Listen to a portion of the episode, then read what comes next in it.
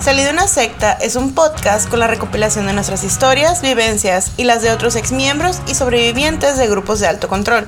En cada episodio te contamos cómo fue nacer, crecer y eventualmente salir de ahí. Acompáñanos si quieres aprender más sobre sectas.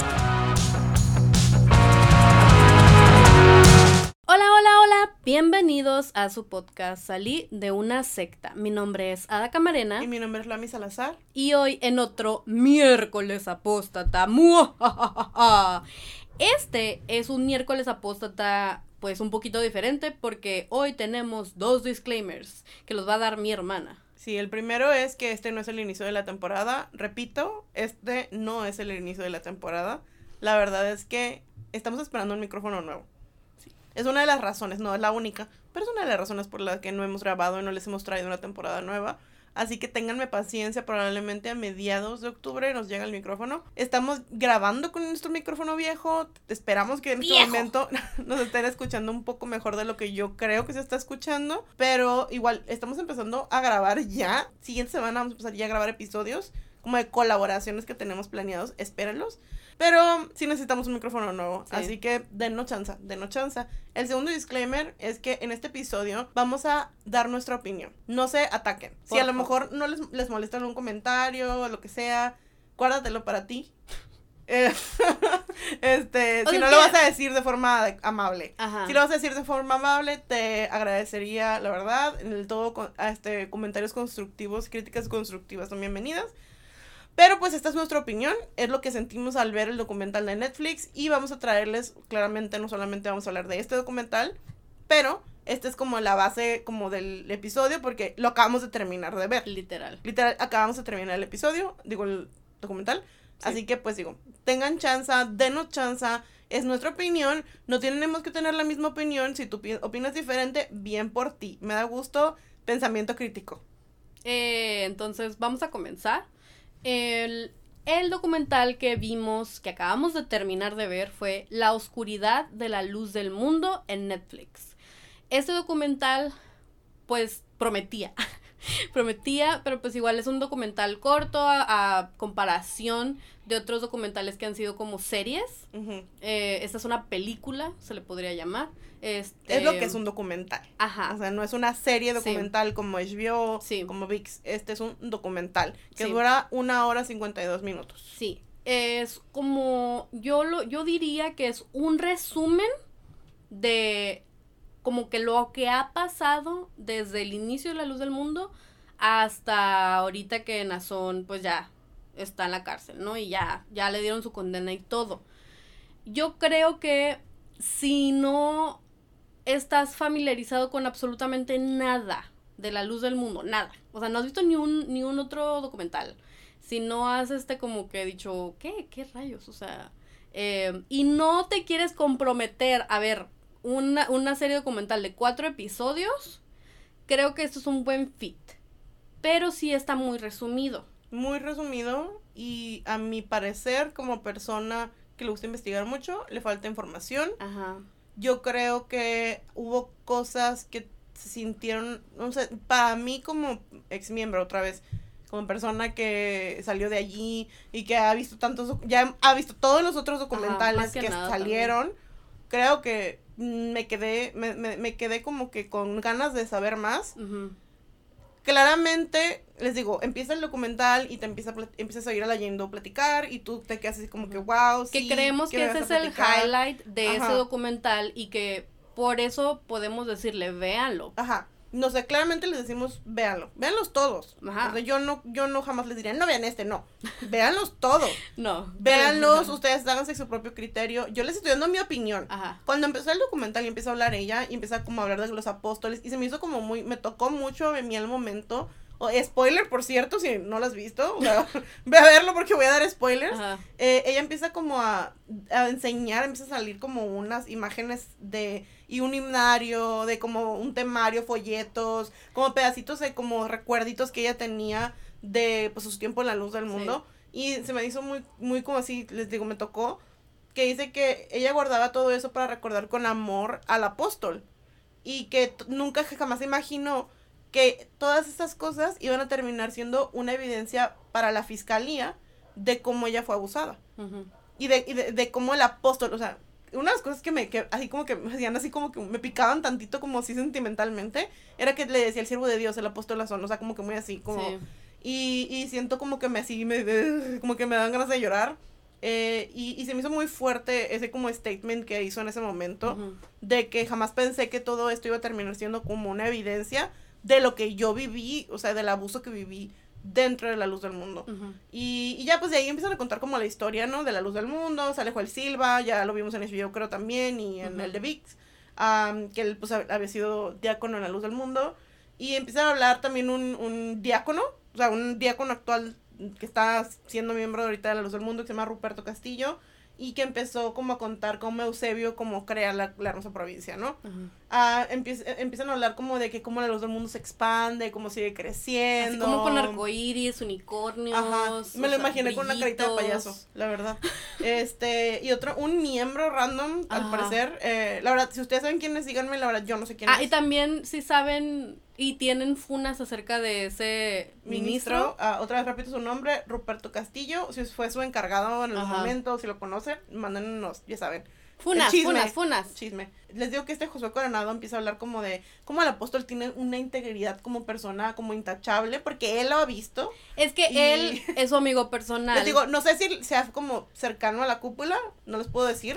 Así que yo no sé, pero dice que, uf, que invita a que conozcan pues a la iglesia. Ajá, O sea, como que usando el documental como, como promoción, ¿no? Como Ajá. una forma de promoción. sí.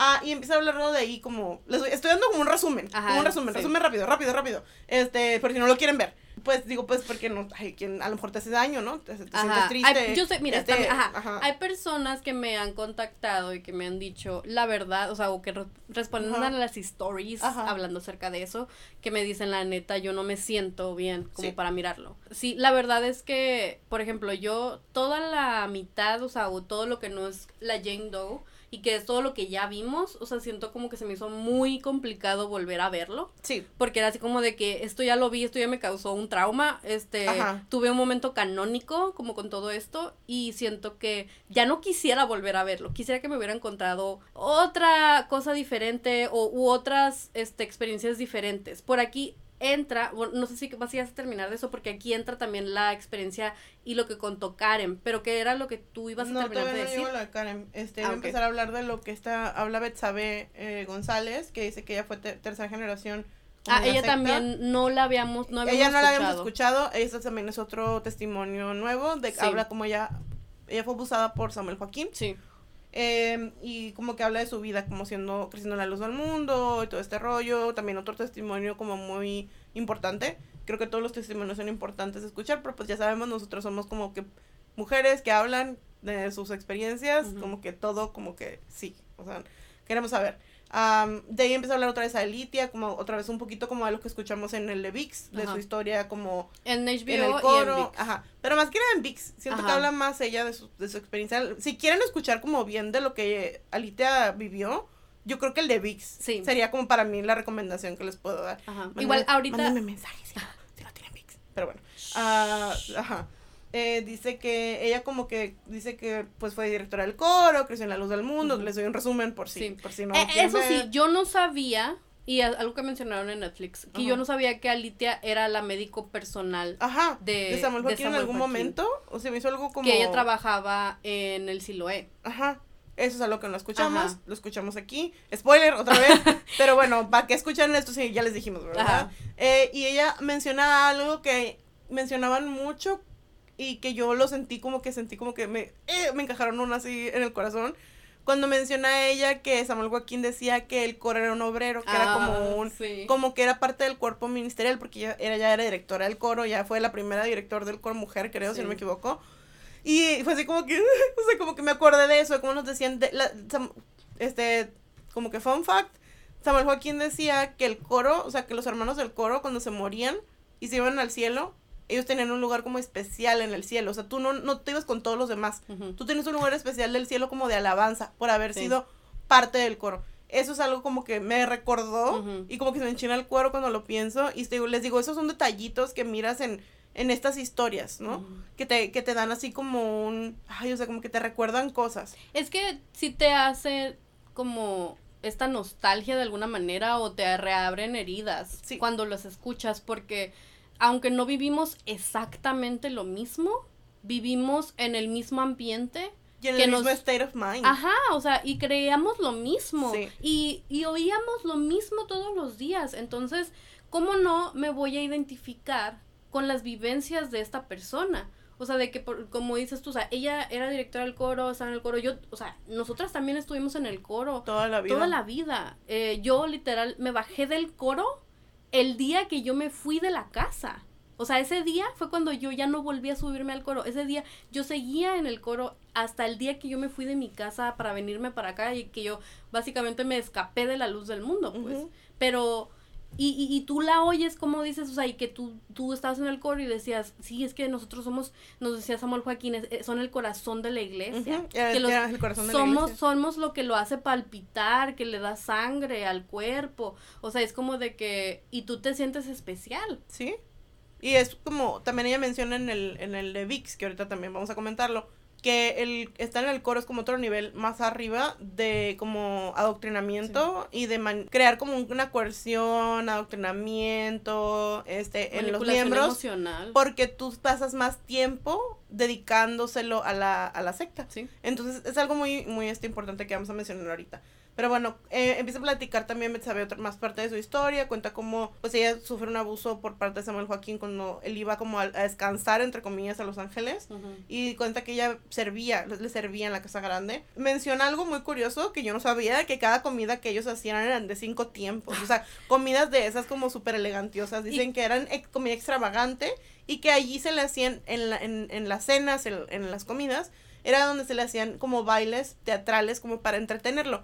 Esos no eran los bailes como No. eróticos, eran los bailes como, nada más como que, ay, sí, mira, ah, mira, para... Como que un, para- ba- un como baile que- como ajá. mexicano o, Ajá. o una obrita de teatro Sí. y cosas así que les gustaba a ellos ver. Y de allí... Pero espérate, espérate, espérate. O sea, cuando dijo eso de que, que eran como comidas de cinco tiempos y no sé qué, dije, pues por eso estaban tan gordos, dije.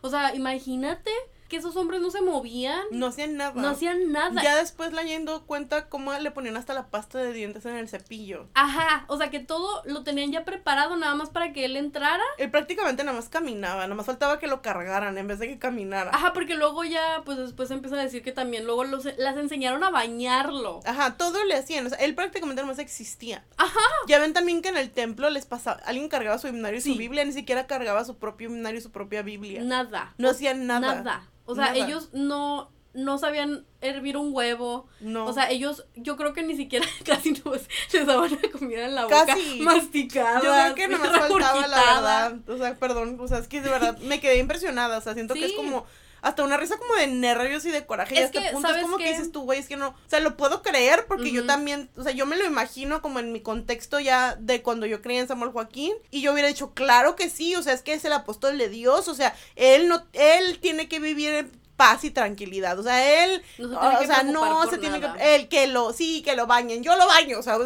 así, o sea, sí, porque yo no lo veo Ajá, con como algo ojos- sucio, como algo es Ajá. el apóstol de Dios, él es santo, él es perfecto. Sí. Todas estas cosas que tienes en la cabeza desde que naces. Y, y digo, y, y cuando lo miras ya desde la otra perspectiva, cuando ya te saliste, cuando ya entendiste, y escuchas esas historias, se te revuelve el estómago Sí. y te da como mucho coraje. Y entras así como en un. Yo estaba así como que no. O sea, es que sí. mm, O sea, te creo. Claramente que te creo, pero al mismo tiempo dices tú, güey, o sea, como. Con, con razón, como que la gente lo- nos mira así como que es que claro que lo adoran y nosotros no, nada más es honra, nada más es respeto, es amor. Es como que, güey, claro que lo adorábamos, Sí. claro que a, lo- a- a los apóstoles de la luz del mundo se les adora y no nada más se les adora, o sea, se les trata como inútiles, pero bueno. Sí. Eh, ella menciona lo de los cinco, los, lo- los cinco cursos y dice que pues lo de los bailes y dice que ya de allí como el siguiente nivel que sucedía era que escogían a las chamaquitas de los mismos bailes esos normales para que luego le fueran a hacer bailes ya como más pues subidos de tono, ¿no? Sí. Y dice que cuando Samuel Joaquín abusa de ella, le, o sea, lo que hacen es que les dan la prueba de que era virgen, o sea, como que no- con un pañuelo le muestran la sangre, como de que, miren, sí era, y sí era, sí era. Y, y, pues sí, se me hizo como que bien horrible eso de que cómo les gustaba llevarse niñas, o sea, Sí. que muchachitas que, que fueran vírgenes todavía. Y ya luego de ahí empieza a hablar Karen y cuenta cómo ella vivió un abuso a manos de Samuel Joaquín cuando tenía 16 años. mucho trigger warrior en este episodio, la verdad. Este, pero ella planea, dice que ella planea, como después de eso, después de lo que vive, planea salirse de su casa. Y, y se casa, o sea, termina como que casándose. Para que él se sale de su casa porque no se quería nomás ir y no quería como experimentar lo que es el destierro, ¿no? O sea, como este ostracismo de que te hacen a un lado. Entonces dice que cuando nace, ella se casa, cuando nace su primera hija, dice que se sale de la iglesia porque no quiere que ella viva lo mismo. O sea, ella teniendo su bebé dice, no, yo no quiero que mi hija viva lo que yo viví. Le cuenta a su esposo en ese momento como que lo que ella vivió con Samuel Joaquín su esposo se enoja claramente, trata de investigar, va con los papás de ella. El papá le dice, mi hija, estás loca, hay que orar porque te metió un demonio. Y como que la mandan a la fregada. Este, y le dicen que si no vuelve a la iglesia, que se olvide de que tiene familia. O sea, dice que ella estaba como que ya alejada de la luz del mundo. Ella sigue usando falda y todo, nada más no iba mucho, pues. Em, dice que ella después pone una denuncia, que ella es de las primeras denunciantes de Samuel Joaquín en el 97. Pone su denuncia y dice que, o sea, como que pues todo el mundo la, la todavía si antes la odiaban, pues ahí la odian más, ¿no? Sí. un dato curioso que yo no sabía es que dicen que sí entrevistaron a Samuel Joaquín, la policía, en ese, y pero que fueron hasta su casa. Dicen que hubo una entrevista a Samuel Joaquín, pero bajo sus términos y en su casa. Sí. Todo así como de que él no, él no movió ni un dedo, nada más lo fueron a entrevistar a su casa y siento que no fue como una formalidad. Sí. Porque en realidad, pues claramente sabemos que no sucedió nada. Y después de esto dice que hubo un clima hostil para todas las personas que este, denunciaron, pues claramente ya eran como apestadas, ¿no? Sí. De la luz del mundo. Una de las cosas que apunté aquí fue una frase que ella menciona y que me hizo así como que se me enchinó el cuero, la verdad se me, se me salieron las lágrimas. Ese señor engañó a mis padres, engañó a mi familia. Ese señor se quedó con todo lo mío. Y, y yo me, hasta ahorita como que lo estoy diciendo, se me está quedando la voz porque dices tú, es que, güey, es que sí es cierto. Es que si tú tienes familia y más que nada tus papás están dentro de la secta todavía, o sea, tú te puedes identificar totalmente. Tú sabes que ellos están allí y los, los están engañados allí. Y se están quedando estos hombres, se están quedando con todo lo tuyo. Sí. Se están quedando con... Con lo tuyo y los tuyos. Ajá. Y, y es bien feo saber que tú no puedes hacer nada. Exacto, porque no importa lo que hagas, tú sabes, yo sé que si voy ahorita y le digo a mi mamá, mira mamá, es, no sé, como que me va a ser peor. Sí. No tiene caso y es, es, es un dolor bien grande. Nosotros ya lo hemos hablado, ya les hemos hecho episodios sobre eso. Sí, vayan a ah, verlos. Escúchenlo si no lo han escuchado, pero esa frase me quebró así, o sea, como que lo sentí cercano a, a, mi experiencia el, y, y sabiendo ya claramente que ella después se quita la vida a, a lo mucho tiempo yo creo que de que, de que graban el, el, el, documental es, es como más doloroso porque se ve el dolor que ella siente. Una de las cosas que ella menciona es que como que a veces que se quiera morir para poder ir con Dios y decirle, ¿por qué a mí? ¿Por qué me pasó eso? O sea, es como que que se quiere enfrentar con Dios. Con Dios cara a cara y decirle por qué me pasaron estas cosas. Y es, es un sentimiento que yo creo que muchos sentimos. Yo sé que hay personas que siguen creyendo en Dios y adorando y así. Yo creo que lo que le haga sentir a cada quien está bien. Nosotras, por ejemplo, eh, sentimos algo muy similar a eso. A veces lo pienso, digo, ¿por qué tú, que se supone que me creaste y te tienes que cuidarme, soy tu hija, ¿no? Tu creación. Y te oraba y te servía todos los días. todos los días, porque aunque digan, ay, es que adoraban a ese hombre y no ese, yo tam, yo iba y yo decía, yo quiero adorar a Dios. Yo le lloraba a Dios. Sí, yo, a mí simplemente me habían dicho que a través de ese hombre iba a llegar mi oración hacia Dios. Pero yo todos los días fui y yo le canté a Dios, y yo le pedí a Dios, y yo le oré a Dios. Y le serví, y hice todo lo que me dijeron ellos que era agradable a Dios. Como Dios no me dijo, oye, voy a cuidarla. Voy a cuidarla. Voy a, cuidarlos a, todos. Ajá, o sea, voy a hacer como que esta pobre gente salga de allí. Voy, voy a deshacerme de ese hombre. Ajá, ese hombre está, es malo, es, este, está usando mi nombre para cosas horribles que yo no, yo no estoy de acuerdo con esto.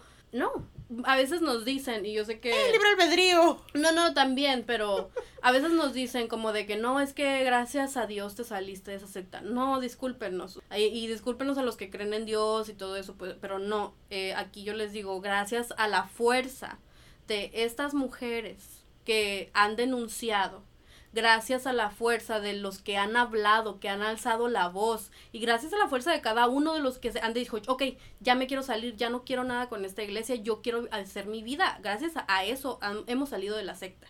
No gracias a un ser, pues, que ha sido, pues, ausente en nuestras vidas. Y gracias a la información que podemos encontrar. No nada, o sea, al menos para mí, ya saben mi historia, yo miré un video de una ex testigo de Jehová. Sí y creo que el poder que tenemos todos nosotros es súper es, grande. O sea, yo no, yo al menos yo no puedo darle gracias a un ser que no creo que me haya ayudado. y, y una de las cosas que menciona Karen también en el documental es que ella muchas veces dice que siente la necesidad como de, de, de la espiritualidad, ¿no? Pero dice que como que lo, piensa, lo pensaba y decía, es que, pero pues a dónde voy? O sea, como que, ¿cómo? O sea, no, como que, y, y siento que es algo otra vez muy común, o sea, como de sentir esa necesidad de conectar, de, de que tuviste toda tu vida y que de repente ya no la tienes y es súper válido. Y si tú, les digo, y no estamos criticando a quienes van, o sea, yo entiendo que hay quienes, lo, si te hace feliz, si no te manipulan, si no te controlan, bien por ti, o sea, me da gusto que lo puedas hacer de una forma libre y feliz. Pero para mí simplemente se me hace como algo muy difícil de pensar para mi vida. Y, y está bien, es válido, así como lo es válido para otros los es Que lo que pasa es que en este tipo de sectas religiosas hacen, o sea, se crea una herida una herida acerca de la, de, la espiritualidad o religiosidad. Es el trauma religioso. Es trauma religioso, ajá, exacto. Entonces, es como si utilizaran tu fe y lo que tú crees como un arma contra ti. Entonces, ¿cómo tú puedes confiar? Otra vez. Otra vez. Para saber, y luego canta secta que hay en todos lados, ¿no? Entonces, yo entiendo lo difícil que fue para ella este, esta como pelea interna de decir, yo también, yo quisiera conectar, sentir esto, porque había veces que yo le digo a mi hermana, a veces yo sí iba y me, y me, y lloraba y me sentía mejor. O sea, porque pues literal lo estás sacando, literal. O sea, puedes hacer una terapia de gritos. Llorar y, llorar y llorar y, y nadie te va a decir nada. Ajá, exacto este, sería como una terapia de gritos o lo que sea, ¿no? O sea, lo puedes hacer en cualquier momento, pero claramente ahí es como de que tú sientes que Dios te está escuchando. Es, es algo aparte, ¿no? Entonces, ya no me quiero como meter mucho en esto porque, pues, estamos hablando de lo documental, pero sí me llegó mucho. Es que se ve su herida. Sí. Se veía su herida y su dolor. Sí. O sea, lo puedes, es como sentir lo que ella estaba hablando. Y creo que, les digo, yo sería como, vean el documental si ustedes están como bien de su cabeza, eh, porque les digo, es que es duro escuchar todo esto y, y si tú no, no, estás en un momento en el que te sientes fuerte, tampoco te diré que lo miraras, pero por eso te lo estoy platicando yo, ¿verdad? Exacto. Este, de, ah, de ahí como que corta esa, esa escena de Karen y empieza a hablar Darío eh, también sobreviviente de la secta de la luz del mundo y este y amigo personal con voy al cumpleaños de todos sus hijos no es cierto este, y él está hablando como de cómo los hijos del apóstol eran tratados como príncipes. Y eso es lo que de hecho él y yo hemos platicado y hasta una vez en un en vivo se metió y platicamos en Instagram de cómo ellos eran así como de que el príncipe y tú eres un príncipe y, y o sea, y en la escuela ellos decían, no, es que yo soy príncipe, mi, mi papá es un apóstol. Y, no podían ponerles malas calificaciones. Y, es una forma como de que, de entender, siento que él ha hablado de, eso desde un ángulo, de entender que ellos están pues están malitos, o sea, como que no lo dice él así, yo lo digo así, ¿verdad? Mis palabras no las suyas, pero como de que no lo no lo no no no, no, lo citen a él, cítenme a mí, este de que pues se siente que también nació en un ambiente de, locos, no manches. O sea, es un ambiente de locos, ¿no?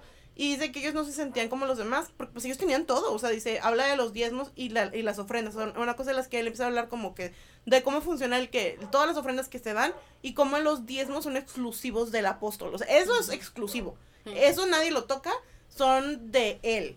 Y ya lo demás como que están diciendo que las ofrendas se usan para pagar sueldos de ministros y como otras cosas que se hacen de la secta, pero que pues de ahí se hace la fortuna, ¿no? De los Joaquín.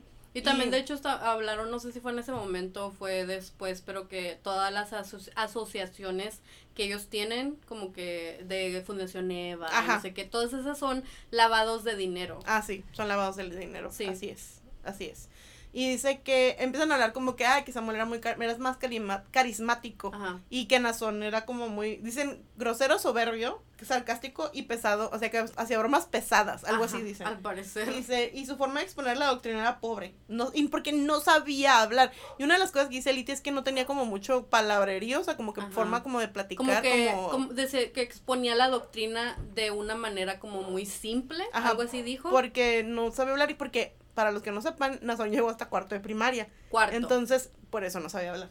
Si quieren, como por aquí a lo mejor eh, Voy a ver si encuentro la imagen, de, de, la servicio, militar. eso. Sí. Y pues hablan de cómo él era pastor de la luz del mundo y fue director de la jurisdicción norte, acá de donde estábamos nosotros. de hecho, seguido venía para acá. En hubo época, una, cuando estaba Pedro Hernández aquí en la baja y cuando estaba Juan Carranza, llegó a venir y él fue el que inauguró el templo de la Baja California y ya luego empezó a hablar yendo cuatro ahí empieza a contar como su historia ella. Sí. Ahí ya empieza como, pues ya. Trigger warning. Trigger warning, todo lo muy explícito, feo. La verdad es que...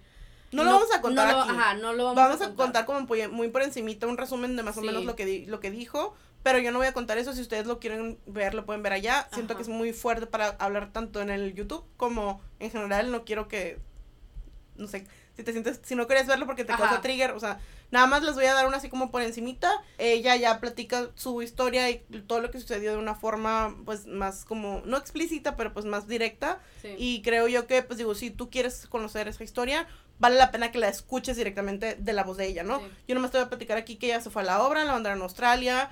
Este fue misionera por allá. Dice que ella fue muy feliz su tiempo que estuvo allá porque se sentía muy cerca de Dios. Y cuando muere Samuel Joaquín, al parecer, ella regresa para estar como que se estaba petateando, ¿no? El viejo este horrible. Ella empieza a platicar que cuando estaban como en ese de que Nazón dijeron que era apóstol, dice que una de las cosas que me sumieron muy curiosas es que dijo que ella olió el perfume. Ajá. Ella huele el perfume de, de Nazón y dice, es él.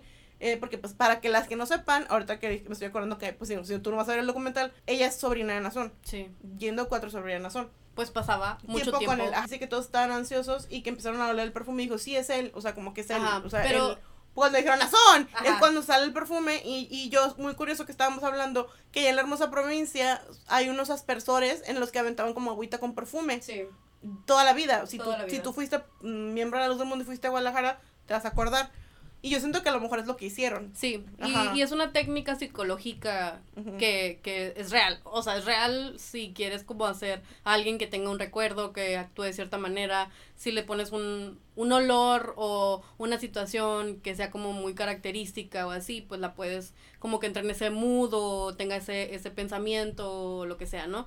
Entonces, ya, ya sabemos cómo la luz del mundo se las gasta con la manipulación que ejercen sobre sus miembros. Claramente aquí nos ponemos nuestros sombreros de aluminio porque pues no podemos asegurar pero que es lo que creemos. Ajá, nuestra teoría de acuerdo a nuestra experiencia y de acuerdo a lo que nosotras sabemos cómo funciona la hermosa provincia eh, es como lo que nosotras nos pareció curioso y que sabemos que lo pueden hacer. Porque después, cuando Nación subió, subió al poder, ¿te acuerdas? Que empezaron a vender el perfume. Oh, sí, de hecho, eso es algo como, ya no sé si los hemos platicado, pero el, fue la Santa Cena del 2018, eh, en la que yo me acuerdo que mi mamá, voy a funarla, este, cuando regresó de Guadalajara, me dijo que había comprado un perfume que era el perfume del varón de Dios, y yo me quedé como que eso fue, ama, te estafaron. Eh, yo fue lo primero que pensé. Yo esa Santa Cena, yo no fui a la Santa Cena. Fue, fue, el año que mi hija estaba recién nacida. Y me acuerdo que mi mamá me dijo, no, sí, y que lo estaba vendiendo literalmente afuera de la casa grande. Sí. Y, y que, o sea, como que era oficial, pues, el asunto. Sí. Que era el perfume de él. Ajá. O sea, como me imagino que rebajado, como en un spray o algo así. Es que era también, y el que. El aventaban. que aventaban, el que sprayaban. Cuando él salía. Cuando él salía. Entonces, como que tiene un poco de sentido. Pero bueno. Pero bueno, ya me quité el sombrero. Ajá, ustedes díganos qué piensan acerca de eso. Cuéntanos qué opinan en los comentarios. Sí. Ya luego empiezan a hablar un poquito sobre como cuando se petateó Samuel Joaquín, cuando él sube, hablan de cómo cuando dijeron Nazón, o sea, que era Nazón, gente Gilberto García, y cuenta su sueño que les vamos a hacer un en vivo de 8 de diciembre, o sea, platicando sobre todo lo del 8 de diciembre, así que no voy a decir mucho de esto, que de hecho le dije a Vamos Dante, a adornar y todo. ajá, que le dije a Dante que, que lo hiciéramos juntos, porque ya tenemos rato que hacer una colaboración, Ajá. Entonces, pues digo, vamos a platicar un poquito sobre todo ese tema, Sí. pero una de las cosas que dice ella, ¿no? Es como de que, dicen ahí que cuando dijeron nación, como que todos caen al piso y sí, o sea, todo el mundo cayó al piso y dicen que se sintió como un temblor, Ajá. pero porque imagínate el montón de gente que cayó de rodillas en el mismo momento, Sí. o sea, no manches. Y ya empiezan a hablar como Nazón quería imponer como su imagen a la iglesia, o sea, como que y empieza como a hacer su gira, ¿no? Apostólica Ajá. es que él dice, no, sí voy a viajar a todo el mundo, termina no pudiendo viajar a todo el mundo claramente, eh, y dice que el apóstol muy moderno empieza a usar eh, a Berea para llegar a más lugares cuando Qué no podía él viajar, sí, el apóstol muy moderno, muy tecnológico el apóstol. Perdón, Hagan memes de ya eso. saben que tenemos que hacer un chiste para no, de, no, no este, rompernos. Sí. Ya aquí viene lo, lo serio, ya no voy a hacer chistes. Eh, yendo cuatro empieza a contar que le llaman a Ajá. ella y le dicen, oye, ¿te quieres ir como con el apóstol de Dios de gira? O sea, en la, en la gira que estaba haciendo Nazón, Sí. recordemos que andaba de gira Nazón. Sí. Bueno, que andaba de gira. Andaba. Le tocaba servirle y cuidarle, o sea, era su trabajo, ¿no? Andaban que por Inglaterra, que por En Arabia- Europa, ay, cuando anduvo en Europa. Ajá, fueron hasta Arabia Saudita, Ujú. dice, Y África, no sé qué, sí. África. Dice que les tocaba servirle y cuidarle. Le daban, como les estábamos diciendo, que su cepillo le ponían la pasta de dientes. Ajá. Dice que le, le daban como una toalla para, y le secaban el sudor, el agua y era estar al pendiente como de todas sus necesidades. Y luego dice que ya empezó como a subir de nivel hasta que le enseñan cómo bañarlo, ¿no? Les toca bañarlo. Am, y ya empiezan a platicar lo que les digo, vayan y vean el documental, de verdad. Y si no lo quieren escuchar, pues escuchen esto, porque pues no lo voy a decir muy así. Pero dice que cuando estaban en España, al sale le pregunta que qué tan agradecida estaba con el apóstol de Jesucristo. O sea, ella como que qué tan agradecida estás y ella como de que pues no, o sea, yo le debo todo en la vida, ¿no? Al apóstol Jesucristo y ella le pide que le dé su virginidad. Pasa esta situación en que Azalea le dice, vas a hacer todo lo que yo haga y pues ya de ahí sucede el- la situación que otra vez no voy a hablar de eso, pero en España al parecer es donde sucede el abuso, el primer abuso de, de ella y pues ya de ella su voz te platica cómo se sintió, todo lo que pasó y cómo pasó después y todo lo que, ¿no? Este, y dice que al final nada más le dice, yo te pague por esto que me has regalado. O sea, así. Am, ya no voy a decir más de eso, vayan y miren el documental. Cuando llega a Guadalajara, dice que la pone de encargada de un grupo de jóvenes en hermosa provincia. Empieza a explicar cómo el cómo se organizaba en las roomers, ¿no? O sea, dice que tenía grupos, tenía sus asistente- asistentes como de base, Sí. como que Azalea, Susana, como que todas estas que conocimos, ¿no? Sí, Y a las que no conocemos, o que ustedes no conocen, porque muchos de los que salimos de ahí sí sabemos quiénes son. sí. Que además tenía diferentes grupos como en Texas, en Guadalajara, en Houston, o sea, tenía como sus también, ¿no? Y en otras ciudades, y, y esas eran como groomers y a- había doncellas nada más. Dice que había algunas que eran nada más de una vez, o sea, como que les pasaba una vez y ya. Dice, y en el círculo más cercano, o sea, como las que estaban en el círculo súper cercano de Nazón, el apóstol en turno, dice que ella como que hace como la referencia de los círculos del infierno. Y dice que en el círculo, como en el primero, es donde pues estaba como todo el abuso más fuerte. Y ella habla como de BDSM. BDSM. Ajá. Habla de sofilia y de incesto. Espero que YouTube no me baje este video. Vayan a ver el documental. Ahí en el documental hablan como de cosas más Sí. así. Les digo otra vez, Again. vean el documental, está en Netflix. Dice que ya en Los Ángeles la tenía viviendo con ella. O sea, llega un punto en el que le dice, ¿te vas a venir a Los Ángeles? Eh, y vas a estar aquí. Y dice que la tenían prácticamente encerrada, que ya no podía salir sin pedir permiso. Y dice que ya caí como en la depresión más grande de su vida. Que aprovechaba cuando iban al mall todas para probarse ropa, como para comprar ropa, porque les mandaban a comprarle en serie, al parecer, porque ponen un video en el Es documental. que hay, salen muchos videos como De de, ella. que ellas grabando, o sea, ella graba con su, ella andaba en su grabando día a día. su día a día con el celular, este, y salen como que está grabando que están como un tipo de Sephora o algo así, y trae, y andan en falda y todo, pero se ve que andan así como viendo las cosas, y una de ellas trae una bolsa de las más grandes que dan en la Victoria's Secret. Así se ve este como esponjosa la, la, La bolsa. la bolsa. Y yo me quedé, what the fuck. O sea, en la Victoria's Secret no venden ropa. Pues no Venden- sé. No sé si Lo no más venden así ropa. venden pijamas, ¿no?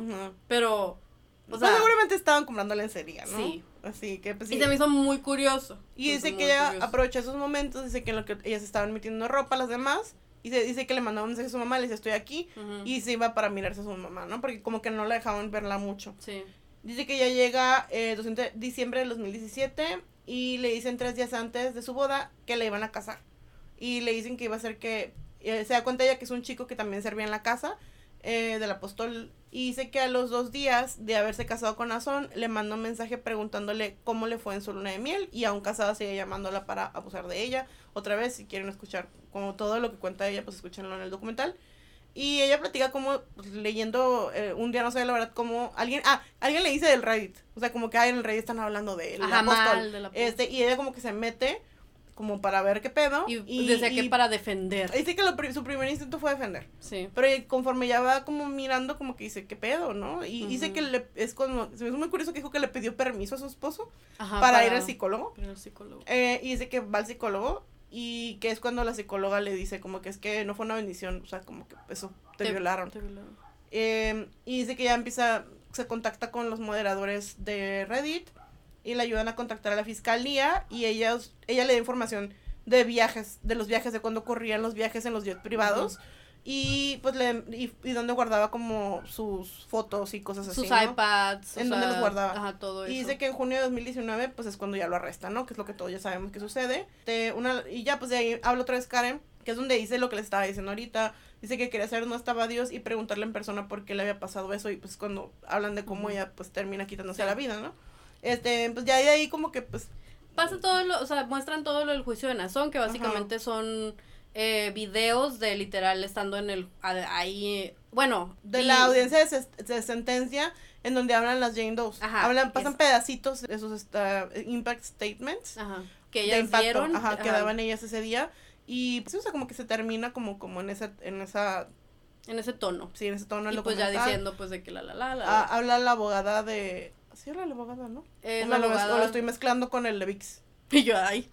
Creo que hablan Sí, habrá, sí habla la abogada, un, ¿no? Un, pedacito, Sí. un pedacito. Habla ella, la abogada, y pues ya así como de que ella menciona que le parece que fue muy injusta la condena, que no hubo justicia, porque, por ejemplo, a, a este de Nexium le dieron... Eso no lo dijeron en el de VIX. También lo dijo acá ella. Ah, sí. Este, o sea, dijo eso, de- nomás dijo eso de lo de Nexium y dijo que lo que ella sentía que era la diferencia era que acá Ajá. era un grupo de chicas blancas y aquí eran latinas. Sí, o sea, como que no les importó tanto el sistema de justicia estadounidense, que sabemos que es racista, eh, la- que el- los abusos que vivieron estas mujeres latinas.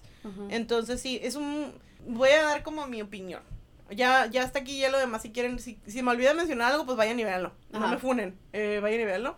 Este, y como les estamos diciendo, definitivamente, si ustedes quieren como un resumen de lo que sucedió, pero este es tu documental. Sí. Si tú no quieres como que aventarte un compromiso de cuatro episodios de una serie de más de una hora cada episodio, Sí. este es tu documental. Además de que otra vez las historias de Karen, de este, de la Jane Doe 4 y de Betsabe son historias que no hemos escuchado y que ellas nos cuentan de su propia voz. Creo que son muy valiosas y que como sabe, saben que nosotros apoyamos estas historias siempre, todo el tiempo y les mandamos nuestros abrazos y nuestro cariño por su valentía, les agradecemos también, porque sabemos que no es fácil hablar de tus experiencias dentro de estos grupos, mucho menos cuando te han revictimizado tanto. Una de las cosas que no mencioné es que sale Kazuki en el documental. Sí. Hablan sobre este como revictimización que le hicieron a Jane y cómo la quisieron villanizar. Sí. Ah, por si también quieren como hacer corajes, pues vayan y vean ese pedacito. Pero para mí el documental es buen documental, pero aquí están mis peros, no me funen. Creo que le faltó información. Creo que le faltó que a tocar temas diferentes. Y ahorita van a entender por qué. Por lo que les vamos a decir. ¿Quieren saber un secreto? Si quieren saber un secreto, déjenme un comentario en este momento. No, pongan, no le pongan pausa porque los voy a esperar. Vayan y pongan su comentario y digan, sí, yo quiero saber ese secreto. Si ya saben ese secreto, ok, Ok. ya. Espero que hayan Ya. dejado su comentario Sí. y un like también. Ajá. Así que mi hermana les va a contar el secreto, no yo. Yo había grabado ya con Netflix hace dos años. Más o menos, sí. Más en agosto del 2021. Sí. Del 2021 yo grabé con Netflix. ¿Tienes alguna foto que podemos poner aquí? Sí, Para ponerla así Ajá, como... sí, Sí. una foto con, con Carlos a lo mejor. Este, eh, porque yo tenía ya dos años platicando con Carlos eh, acerca del documental. Em, me parecía que eh, la forma, yo acepté hacer o grabar con ellos porque me pareció que la idea que ellos tenían para el documental era muy buena Y pues, o sea, a lo que yo sabía en ese momento, pues era algo un poquito diferente a lo que salió ahora. Que claramente, pues, o sea, ya después me llegaron a decir, pues, o sea, es que el documental sí cambió la ruta, este, y yo entiendo, pues, o sea, business son business. Y pues también la, el hecho de lo que pasó con Nazón, pues cambió todo, todo lo que tenían ellos pensado. Pero sí yo sentí que, imagínense, ya tenían dos, tres años investigando, preparándolo y tuvieron que hacer como otra cosa o darle un giro diferente en muy poco tiempo. Entonces, sí me parece que a lo mejor estuvo un poquito apresurado. Claramente yo respeto el trabajo que hicieron porque pues, pues no te pases, no es cualquier cosa hacer un documental, pero sí siento que estuvo un poquito apresurado y pues, o sea, la, la mitad de la información, o sea, o la mitad del, del documental claramente sin contar las apariciones de la Jane Doe 4 y de Betsabe y de esta Karen. son lo que ya habíamos visto en HBO. O sea, de que... Y en VIX. Y en VIX, ajá. Entonces, por ejemplo, en HBO cuando vimos el documental, todo lo, o sea, salió el video de Nazón en bata, eh, salieron esa... El esposo de Alondra hablando, lo que pasó. Entonces, eso fue primicia, o así como de que a mí me dio un ataque de pánico. Detallado, de hecho, el testimonio del esposo de Alondra en el HBO. Sí, todo eso ya, ya lo habíamos visto en HBO. Eh, detalladamente y como primicia. Ya habíamos tenido esta pues crisis, esta crisis la verdad. Este, ataque de ansiedad. Ataque de ansiedad, ya había... Ya, Distorsión de la realidad. Ajá, eh, ya habíamos pasado por el duelo. Entonces, esta vez que lo volví a ver y que fue más corto y fue así como... Y muy rápido, ¿no? Rápido, como que dije, ok, o sea, ya, eso ya lo había visto, ok. O sea, no, no me... en bata lo he visto en el Twitter por todos lados. Sí, o sea, es porque después de que salió el, el, el de HBO, pues todo el mundo puso el video y el screenshot del Nazón en el bata. De hecho, hasta en Twitter lo pusieron sin las sin la censura. Ajá, de hecho. En, en el, en el, en el Twitter está el, el, video. Sin censura. Sin censura. Entonces, eh, ya habíamos visto esto y en el documental de VIX ya habíamos visto una historia detallada acerca de la luz del mundo. Y la historia de Alitia. Y la historia de Alitia detallada. Sí, porque de hecho, si quieren ustedes, si no han escuchado la historia de Alitia y quisieran como saber más, en el de VIX, eh, ya todo el primer episodio eh, hablan mucho ella. Sí. Y está súper, ay no. El primer episodio de VIX, ahorita voy a ir para eso, pero ese episodio o sea, me, me tronó, me, me deshizo, la verdad. O sea, terminé en el piso casi, o sea, de verdad. Eh, y creo que el de Netflix, uh, pues habla Litia otra vez. Yo valoro mucho su historia y se la agradezco porque creo que es duro hablar de todo lo que ella vivió. Pero pues nomás fue un poquito lo que salió, o sea, como que pedacitos. Sí, entonces, de primera instancia, pues siempre habían mencionado que el documental de Netflix no se iba a como centrar en el abuso sexual. Fue lo que a ti te dijeron. Ajá, fue lo que a mí me comentaron. Porque diles lo que tú, eh, lo que te habían como a ti dicho que iba a suceder. Ajá, o sea, a mí lo que me habían dicho era que iba a ser como un documental que hablara pues de las vivencias de los exmiembros, que claramente iban a contar pues todo lo que ha pasado con lo de Nazón, of course, pero pues, o sea, que se querían centrar en las experiencias de los exmiembros, o sea, y que querían como eh, platicar y mostrar cómo los exmiembros han habían experimentado todo. toda esta situación. Eh, y pues también claramente pues yo sabía que iban a salir víctimas de abuso sexual, obviamente, pues porque pues o sea, de que tienen que salir, pues tienen que salir y se tienen que contar sus historias. Pero sí como que recortaron todo, como que todo lo de los sobrevivientes eh, de banca eh, y pues solamente se concentraron en el abuso sexual. Entonces sí me decepcionó un poco porque yo creo que primero pues o sea, el abuso sistemático y el abuso no nomás es el abuso sexual que se vive. es muy importante siempre, siempre recordar que esto, estos testimonios y estas denuncias de las personas que han vivido abuso sexual son importantes y por eso se tiene que seguir hablando de ellos, pero también se vive abuso sistemático dentro de la, dentro de la luz del mundo. Se vive un abuso de muchos diferentes tipos y yo la verdad estaba emocionada de que lo mostraran eh, también. Porque al final del día eso es lo que sigue sucediendo y va a suceder todos los días y que ha sucedido y que les, les digo, las voces, yo me emocioné cuando sabía que iba a salir leyendo porque dije, qué bueno que iba a contar su historia. Y para mí eso es súper valioso y se lo agradezco mucho y toda la vida se lo voy a agradecer, tanto a ella como a las demás. Pero también me hubiera gustado escuchar a una persona que vivió, que perdió, por ejemplo, lo que siento que dije, hablaron muy por sobre encimita lo de que pierdes a tu familia. Sí Am, para mí siento que es algo que nos ha tocado mucho, Sí. al menos en, en los documentales. En el de VIX, Judith habla un poco sobre eso.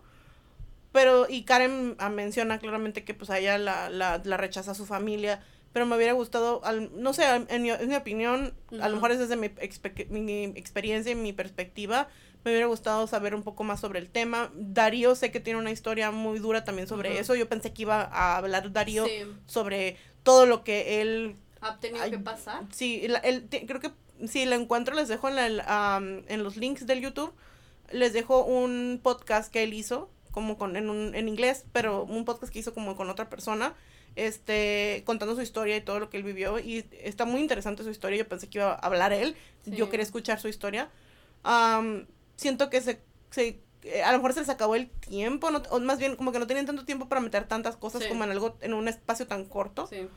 yo sentí que me quedó debiendo el de Netflix. Sí. Eh, es lo que voy a decir, me quedó debiendo. Después, y más Me saben, deben. Me deben. más saben por qué después de ver el de VIX. Sí. Siento que el de VIX les, les, si no hubiera visto el de VIX a lo mejor, no lo hubiera sentido este tan, tan Este como a medias. O sea, como a medias. Sí. Les digo, yo lo que les voy a decir es por lo que vale la pena el 100% ver el documental, es por el, el testimonio de Jane Doe 4 Sí. y Karen y la, como les digo, vale la pena, véanlo, no estoy diciendo que no los vean, no les estoy diciendo no lo vean, no, al contrario, mírenlo y ustedes me platican qué les pareció. Ajá, también. Porque. Déjenmelo en los comentarios si ya lo miraron. Esta es nuestra perspectiva. Si tú tienes pero- otra, otra vez, no, esto no es secta. Ajá. Tú puedes pensar lo que tú quieras. Esto es lo que yo pienso. Sí. claramente es un muy buen documental. Simplemente a mí, desde mi perspectiva como persona, tanto que salió de la luz del mundo como que ha, ha visto todos los documentales y Ajá. habla de sectas, me quedaron debiendo. Hasta el momento voy a seguir diciéndolo hasta que me sal, alguien me, me acabe la boca. Porque nadie explica que es una secta. Y en, la- en el de Netflix, de hecho, no dijeron nunca la palabra secta. Ajá. Creo que no. O si en- así como que alguna persona como que lo dijo. Pero en, en, en otros documentales sí se menciona mucho secta, secta, secta. Y en esta no. Y digo, ok, ¿y cuándo me van a explicar que es una secta? Sí. Si quieren yo les explico. Eh, un día, háblenme, no te preocupen. Am, pero bueno, siento que me falta mucho el que nos expliquen eh, y qué es coerción, cómo funciona. En el de Netflix sentí que me faltó eso, que explicaran cómo funciona la coerción, cómo las convencen de hacer lo que ellas hacen. Sí, ay, que es que es una bendición, sí, pero ¿por qué? ¿Por qué les dicen eso? O sea, que Ujú. en el de VIX está más explicado otra vez, voy a hablar de VIX. El, miren, al de VIX le voy a aventar muchas flores, así que, este, Prepárense. prepárense. Pero bueno, esa es, esa es mi opinión final. Me gustó. Para mí lo que resalta este documental es la experiencia de las, de las mujeres que hablan. Creo que para mí eso es lo que hace que valga la pena y que yo les diga, vayan y vean el documental Sí. ahorita mismo, mañana cuando tengan energía mental y eh, emocional. Fuera de eso, creo que todo lo demás, si te interesa saber, te les digo, vean el de Netflix, les va a dejar algo positivo y les va a dejar información. Pero si quieres tú saber sobre la luz del mundo, si tu interés, por ejemplo, si tú estás haciendo una tesis o estás así como que haciendo alguna investigación o porque de verdad te encanta aprender de esto, mira el de VIX. El VIX Plus, porque tienes que pagar. Eh, pero vale cada centavo. Ca- vale cada centavo. Sí, también. No, pero bueno, eh, vale, si tú quieres pagarlo, va- vale cada centavo de esa suscripción, nada más para ver el de VIX. Yo además me estoy aventando ahorita el de Gloria Trevi, eh, porque pues también les quiero sacar un episodio para la temporada del podcast, si no está la siguiente.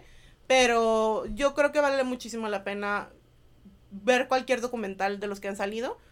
Al final les vamos a dar nuestro ranking Ajá. de los documentales, pero bueno, De los que han habido Ajá. de la luz del mundo hasta ahorita. hasta este momento, pero yo creo que... Ah, otra cosa que quería mencionar es que yo empecé a ver, yo terminé de ver hace unos días el documental de Shiny Happy People, lo que va a terminar de ver también, para esta temporada va a salir el episodio, así que espérenlo. O sea, ese es un señor documental. O sea, de verdad, si tienes Prime, míralo porque voy a sacar, voy a decir muchos spoilers en el episodio. Sí. Míralo, o sea, de verdad. Shiny Happy People está en Prime, si tú tienes Prime, míralo, de verdad un gran documental. Así debió haber sido todos los documentales. O sea, Todos. todos. De verdad, mírenlo. Como sobreviviente de una secta, me encantó ese documental. Me fascinó. No, son gringos, no tienen nada que ver conmigo. Me encantó ese documental.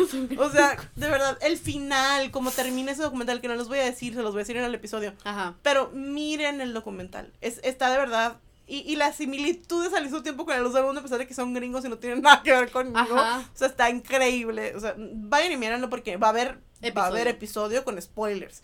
Así que vayan y búsquenlo, contraten su Prime. Ya va a haber, ojalá que me estuvieran patrocinando, Ojalá, pero lo no. que iba a decir, como de que, Este- miren, ningún, ningún, este, ninguna plataforma nos ha pagado por hablar de esto. ¿Saben quiénes son? Porque lo dicen, ¿quién les, a ustedes les pagan? ¿Saben quién me paga?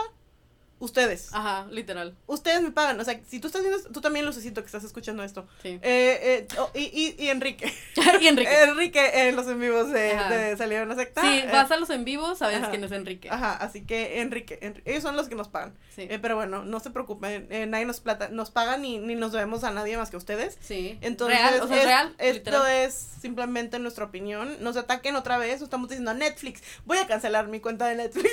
no, o sea, al contrario. No, no, no. Es que yo siento que cada, cada documental puede servir a diferente persona. Porque, pues, como les digo, a lo mejor tú dices, ¿sabes qué? La neta, no tengo, no sé, no quiero aventarme cuatro episodios de más de una hora. Bueno, voy a ver el resumen. O sea, y ya. o Sí, sea, todos se, se, se complementan de alguna forma, Ajá. creo yo. Así que esto simplemente es mi opinión, no se ataquen, no me funen, no me funen. Luego, me- luego de repente digo, ¿quién me funó el día de hoy? Ajá, no sé, la verdad, así que me, me siento como que ustedes van a estar, sí, que la funen, así Ajá.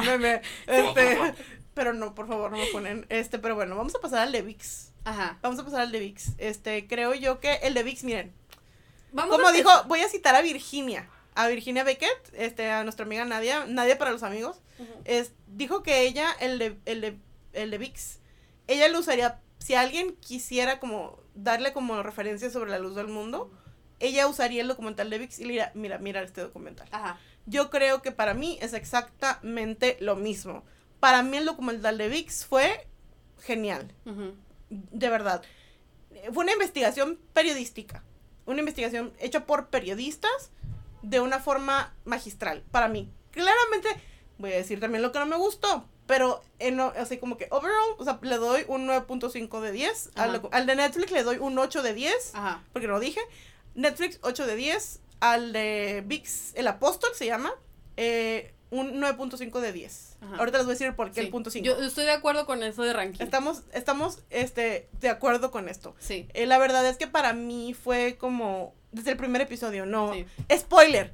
Por si no, por si no lo has visto, vaya, míralo. Porque voy a decir muchos spoilers del de, del de VIX y no me voy a ir en orden cronológico porque no hice apuntes mientras lo estaba mirando porque Mm. estaba teniendo una crisis. Sí, real. Pero el de VIX de verdad, antes de que des spoilers, o sea, nada más quiero empezar con lo bonita que es el arte, lo bonito que es el primero, arte. primero, desde que miré la, la imagen promocional, dije, wow, me encanta el concepto. Si siguen, nos siguen en Instagram, Ajá. saben que mi concepto como del momento es el collage. Y cuando miré como todo lo que hicieron, el, el intro, o sea, Sí. ese intro se me hace un premio, de verdad. O sea, como que la che- con, cómo hicieron el arte con las chalninas y las fotografías Y y, el cómo hilo. hicieron como estas como que e- e- era como una representación del silencio, del, del no mirar, del ciega, sorda y muda, o sea, era como Ajá. así como un Y como que también, Y como como- te está, están jalando Ajá. el hilo y te están como apretando. sí, y la conexión que hay entre todos, o sea, para mí, o sea, arte. arte. Arte, esto es cine. Ajá. Traigo un cigarro, en la boca. Esto es cine. Oruguita con cigarro. De verdad, hoy, hoy me di cuenta que Isaías Alvarado puso un tuit como de que por qué tanto silencio, esos silencios sospechosos, no me acuerdo cómo puso. Ajá, como de que no hemos habíamos- dicho mucho. Ajá. Pero no, Isaías, si estás escuchando esto, está genial ese documental. Es que estábamos teniendo una crisis. Perdón, pero ese, ese, ahorita van a ver por qué les voy a decir que me dio una crisis. Pero ese, empieza, el documental empieza con Alicia diciendo, ay, es que esa es la pregunta más difícil. ¿Quién soy? Y en ese momento empecé a Te llorar. quebré, te quebraste. Sí, ya no pude seguir. Le puso pausa y se puso a llorar Sí. en posición fetal. La verdad es que Empezamos fuerte.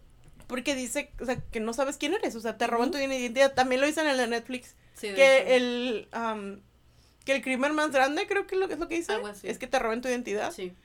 Eh, el, eh, eh, o sea, como que, por favor, Alitia, o sea, acabamos de empezar. Estás tratando de que entre, o sea, en una total como que mm, episodio maniático, No, depresivo. depresivo, maniático, De todo. de todo. La verdad es que a mí me, o sea, les digo, me tronó emocionalmente, me- el corazón dijo, "Ugh", y sí, en ese momento, sí.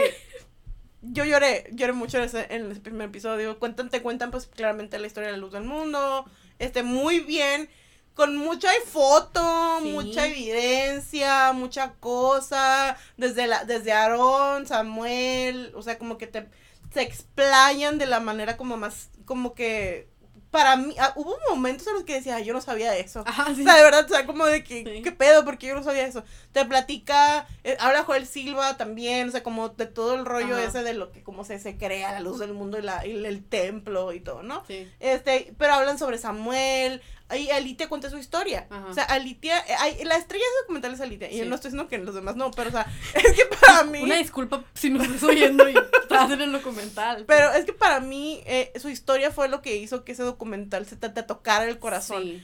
Eh, eh, Fue un documental muy emotivo sí. para los sobrevivientes de sectas. o- y, y escuchar el testimonio de Alitia fue así una cereza en el pastel. Sí, fue algo que de verdad para mí me tocó en fibras demasiado sensibles de mi corazón. Sí. Habla pues de su vida, de cómo ella siempre estuvo en el coro, de cómo de su amor por la música. Les digo que menciona eso de que estar en el coro es como otro nivel más alto de adoctrinamiento y de control y de manipulación, porque tú te crees especial y sí, o sea, para nosotros estuvimos en el coro toda la vida.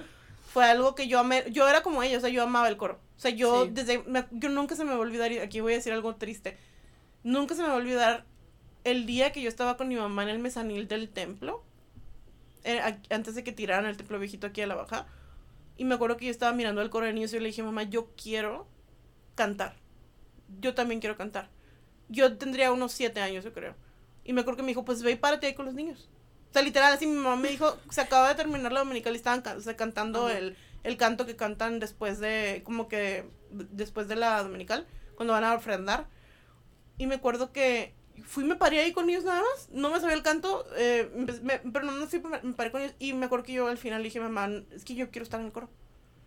Y nunca se me va a olvidar ese día. Jamás fue el primer día que yo pisé un coro. Y yo era una niña pequeña. O sea, nunca se me va a olvidar. Y, y yo tenía un amor increíblemente grande. Yo nunca he sido como la mejor voz, yo nunca he sido, no, pero mi amor por cantarle a Dios, mi amor por cantar cantos de elección, o sea, para mí eso era algo como increíblemente gratificante en mi vida y me hacía sentir cerca de Dios y cerca y ser, ser- servir y ser especial, no nomás era un miembro de banca, estaba en el coro. Y como dijeron en el documental de Netflix, el coro era el corazón de la iglesia. Era, era un, un parte del cuerpo ministerial.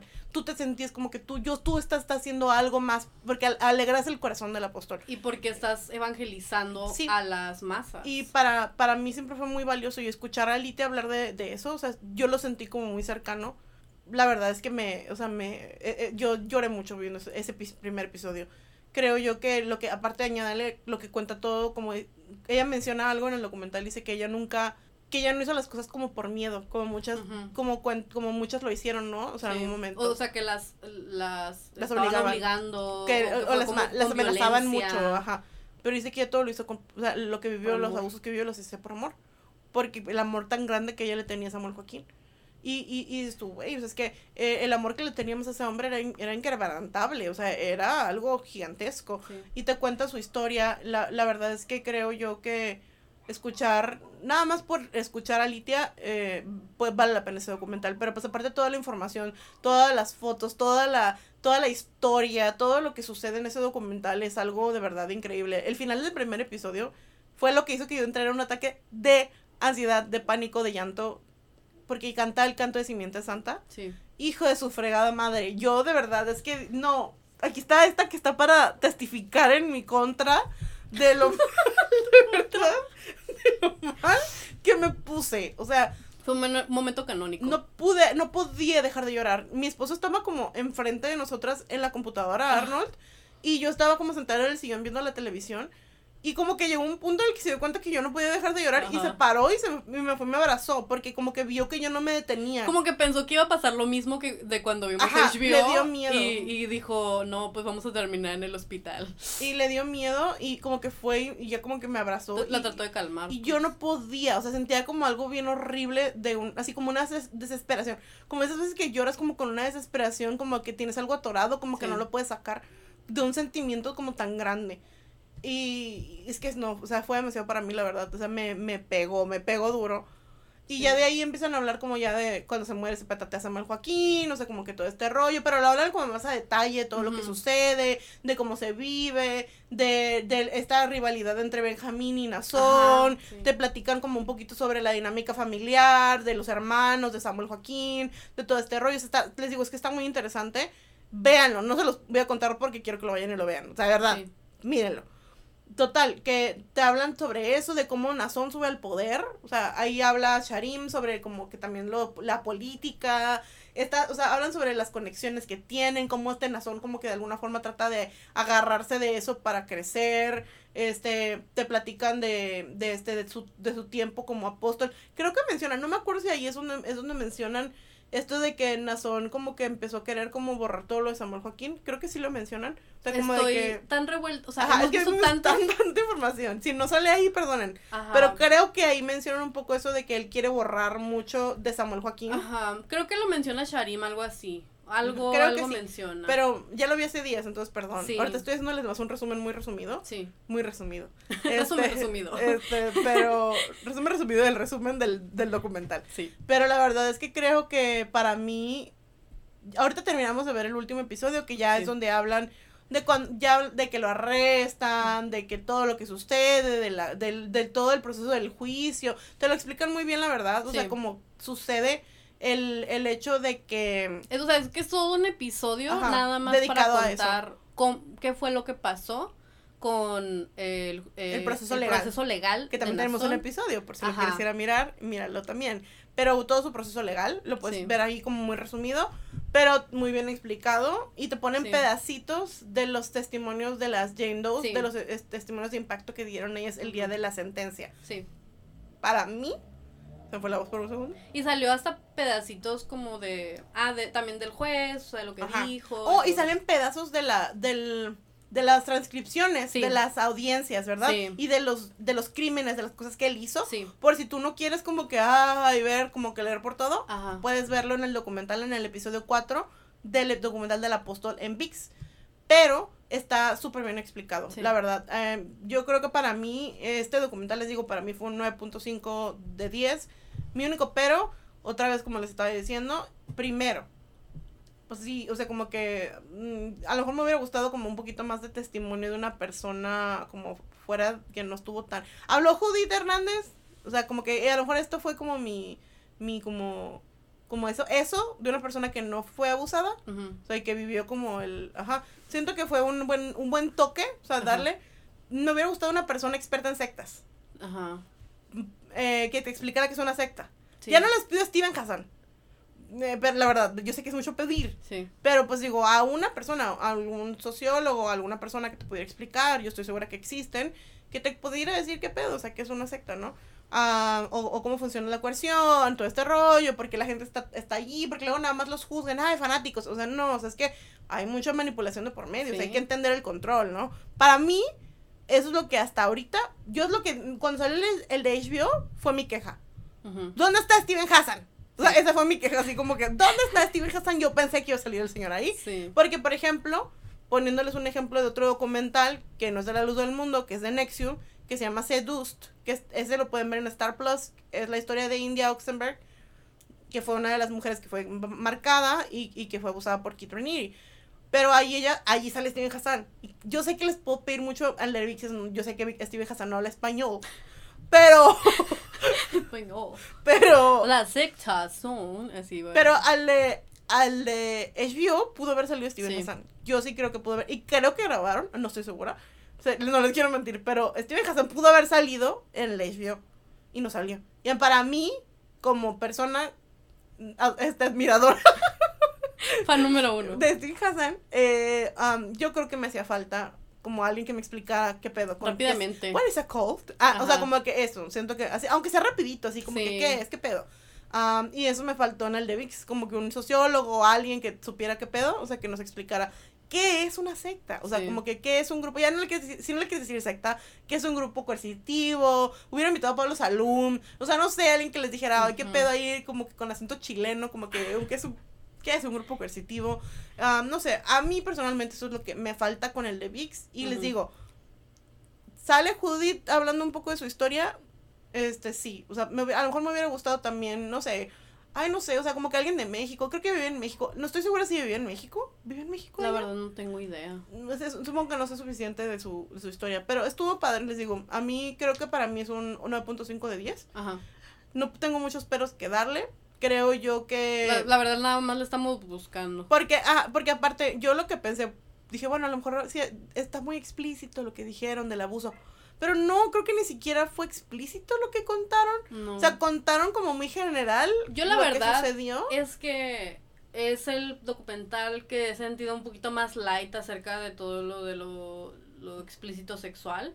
Eh, me, yo sentí que no lo pude terminar porque siento que es- habla tanto de la historia, de- habla tanto de San Joaquín y habla tanto Ajá. como de... es- te llega más como a lo emocional. Sí, emocional, Entonces- estuvo emocionalmente si lo viviste. Ajá, entonces a mí como sobreviviente de la luz del mundo me triggerió un montón porque yo, pues te hace como revivir todo eso. Sí. Pero, sí, sí, sí. pero no sé, o sea, de lo de abuso sexual así la verdad siento que no estuvo tan hardcore. O sea, no, no, No. lo- no fue tan explícito. No, y no hablaron, o sea, sí hablaron de eso mucho, Sí, sí, pero sí. no, no como que, no sé, no te decían como que explícitamente todo lo que había sucedido. Les digo, al final, en el último episodio, ah, ponen pedacitos de las transcripciones de lo que hicieron, pero son puras letras, o sea, es, le- es leído y si quieres, no quieres leerlo, no lo lees, o sea, como que empiezas a ver lo que es y dices, ay, no me volteo, yo fue lo que hice, no quería leerlo la verdad otra vez, Sí, entonces creo que es como no tan feo para las personas. sí. O sea, sí es trigger warning, pero como trigger warning, no, no como trigger warning, no, Ajá, trigger, trigger warning. Qué payasos somos, pedo. Alguien se va a enojar. Pero Sí. bueno, eh, la verdad para mí, vamos a hacer, el, el- les voy a decir más rápido. Está, el HBO hay un, todo un episodio, vayan y véanlo, porque si quieren saber qué pienso de eso, ahí anda. Ajá, Está el otro documental, que es el del apóstol del mal, el que estuvo en A&E. ajá. Ese yo no lo vi completo. Ahí sí les voy a ser muy sincera, yo no lo vi completo. Miré el primer episodio, esto eh, salió cuando yo estaba en el hospital, Ah, ahora que, me, que me casi me patateo.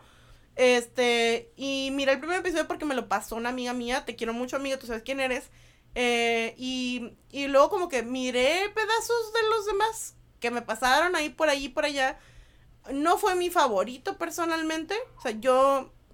Fun fact, nosotros casi salimos en ese documental. Ajá. Este, de hecho, terminamos decidiendo no hacerlo. sí. Am, y de hecho, el documental a mí no me gustó tanto. O sea, y les digo, como que personalmente, otra vez Personalmente. me funen.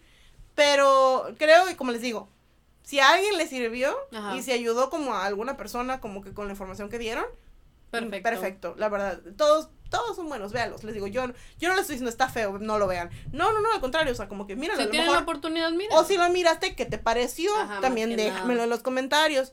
La verdad es que a mí personalmente lo que no me haya gustado simplemente no fue mi favorito. Ajá, Es todo. No fue mi favorito. No es mi favorito, mi favorito ya dijimos el de VIX. sí, Pero fuera de eso creo que todo lo que tengo que decir en ese episodio, así que vamos a hacer nuestro top. sí. Top, top, top. Top, top, top, top, top. En el número uno. No, en Eh, el número tres. Sí, en el número 3, no. Sí. Son tres. HBO, Netflix, VIX, no, 4. Número 4 está el, el apóstol del Ah, mal. Eh, Top, top, top, top, top. en el número cuatro. sí, en el número 4 está el del apóstol del mal, que ya les dije, ese es de Yanni. No se enojen. Ese es de Yanni. eh, la verdad no sé en qué plataformas lo puedas ver. O si lo puedes ver como en una plataforma. No, no tengo No idea. estoy segura. Si Si alguien sabe, saben. déjenlo en los comentarios. Y pues ya, para que sepan. Sí. Eh, ese es el número 4. Le voy a dar un, un 7 de 10 al, de, al del apóstol del mal. Yo la verdad no lo vi porque cuando. Ajá, ella ajá, no lo vio. Porque tú estabas, en, tú estabas en el hospital y todo, y yo la verdad ya se me fue. Se le olvidó. Sí, Sí. pero está bien, yo vi pedacitos. Sí. De lo que vi, le doy un 7 de 10. Ajá, bueno. De allí. Top, top, top, top, top. Alguien escribió la referencia si entienden qué estoy haciendo y los que no, no se asusten. Es una referencia, ¿ok? Entonces, what the fuck. eh, En el número 3. voy a decir, a lo mejor no sé si va a ser controversial, pero para mí el número 3 va a ser el de Netflix. Sí, es que lo que pasa es que, como les decimos, ya, vi- ya, Y yo no me fui ya habíamos visto HBO y VIX. Y pues ya, pues ya, ya lo habíamos visto todo. Entonces sentimos que claramente, pues si es alguien que a lo mejor no tenían HBO, que no tenían VIX, que no pudieron verlo y, y miran el de Netflix, va a ser algo nuevo para ellos y está bien. Y mírenlo, otra vez Ajá, repetimos, vayan y mírenlo, hagan su propio criterio, díganme Sí. qué calificación le ponen ustedes. Exactamente, porque hay personas que me- ya me mandaron mensajes, me dijeron, está muy fuerte y así. Hay personas que me dijeron, la neta, pues es que sí sentí que, o sea, fue como, es que ya había visto yo el de HBO y sentí como que, pues es pues más o menos lo mismo. Entonces, este, para nosotras que ya, pues andamos haciendo esto, ya vimos todos los documentales. Y de todos los demás eh, sectas también. Sí, entonces, para nosotras, el de Netflix está en el número 3. ¿Y qué dijimos que era un 8.5?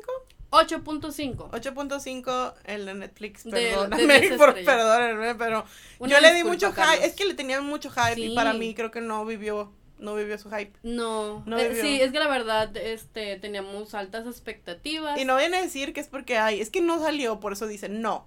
Yo amé A ver, ¿no el- les hubiera gustado que saliera? A ver, díganme. la verdad. si les hubiera gustado que saliera, mándenle mensaje a Carlos. Díganle, ¿por qué no se lo edita? No es cierto, no, No, no, no es cierto, no lo hagas. este, ah, pero, o sea, personalmente, para mí, lo que, por lo que yo les digo, véanlo, corran ahorita mismo a su Netflix eh, de confianza, eh, pues este, es por los testimonios que ya les mencionamos, Sí. que creo que los de, por eso les digo, todos véanlo y me platican qué les pareció. Si a ti te gustó, qué bueno, la neta. Sí. A mí también me gustó, nada más simplemente no es mi favorito. Ajá. Es mi número, es mi tercer favorito. Sí. Así que el número dos Espera. Top, top, top. Sigo haciéndolo. En el número 2. De hecho, yo no sé de dónde sacaste eso. ¿No sabes? Sigo haciéndolo desde la mañana, literal. Pero no sé. ¿Cómo, cómo no me preguntaste? No sé. Ahorita me va a decir ya que se termine el Sí, porque no lo voy a decir aquí, los voy a dejar con la duda. Dejen en los comentarios si tienen la duda, si no preguntan en los comentarios. Sí, preguntar. Y bueno, los comentarios no, no en live, ¿eh? Los del con video de real. Porque luego lo dejamos en el estreno y lo dejan ahí. Este. Así que, el número dos. Número dos. Perdón. Tenemos que terminar el, el video relajado. Sí. La verdad. El número dos, pues ya. Yo creo que el HBO. Ajá. Porque, pues fue el primero. O sea, Miren, perdón. miren, me marcó, me dejó una herida emocional, Difícil de borrar. difícil de borrar, me casi me causó. Que terminó en el psiquiátrico. De verdad, yo dije, no, yo creo que ahorita me van a tener que hablar una ambulancia o me van a tener que llevar al hospital o algo. Se me va a tronar algo, me voy a desmayar. O sea, porque Nunca, nunca lo voy a superar, la verdad. no, nadie en esta casa nunca va a superar qué fue lo que pasó con ese documental. Eh, así que por eso le pongo tachita. ¿no? No, no, no. O sea, porque sí estuvo bueno, nos dejó, o sea, literal, fue la primicia. La primicia. Pero pues ya pasó. faltó. Ya Le- pasó. Ya Ah, pasó y le faltó que saliera Steven Hassan, así que yo le voy a dar un 9. Sí. 9. O sea, como que, como dice el audio del TikTok, not my favorite. Ajá. O sea, como que, pero como Sí. que, yo no. O sea, estuvo bien. Sí. Ah, y el número uno, Top, top, top, top. En el número uno. el número uno, ya les dijimos, fue como por décima vez del día, el de VIX, el apóstol. Vean ese intro. O sea, Sí. de verdad, nada más el intro ya lo convirtió, es mi intro favorito de muchos, de todos los documentales que he visto. De todos los documentales. Porque el intro del documental de, de Bao, de Nexium, también me gusta mucho. Y la canción que tiene, o sea, como que te Ah, hace así sí. como que. Ni estuviste en esa secta, pero quieres llorar. Ajá, sí. Este- Sientes, sientes como que lo viviste, no sé, bien Ajá. mal. Y el documental de Happy Shiny, Shiny Happy People.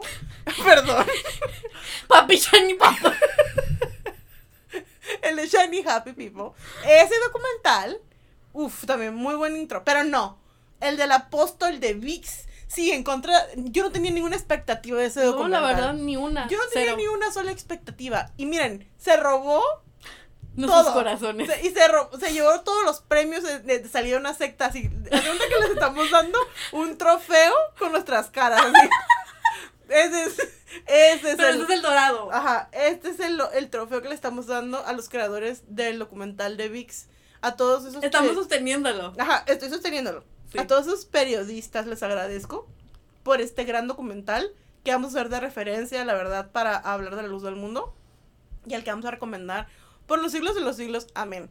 Sí. Así que a este documental le doy un 9.5 de 10. Ya les dije por qué no le doy un 10 de 10. Ujú. Pero, o sea, les había dicho que 10 de 10, pero no, no es cierto. 9.5 de 10. Les porque mintió. Sí me faltó como que me explicaran Sí. que es una secta, porque No. todo el mundo habla de eso. Sí, todo el mundo nomás dice secta, secta, secta, pero, o sea, que es una secta. Entonces, para mí y para la otra, háblenme. No tienen mi número, mándenme un correo, porque yo les puedo decir que es una Al menos les mandamos un escrito. Ajá, como que si quieren que les explique alguien más los lea, no me importa, yo no tengo que no quiero salir en cámara, yo nomás quiero que alguien, que sepan que es una secta. Entonces, háblale a Pablo Salum, le paso su contacto. Ajá. La verdad es que creo que es muy im- importante que sepamos sobre estos temas.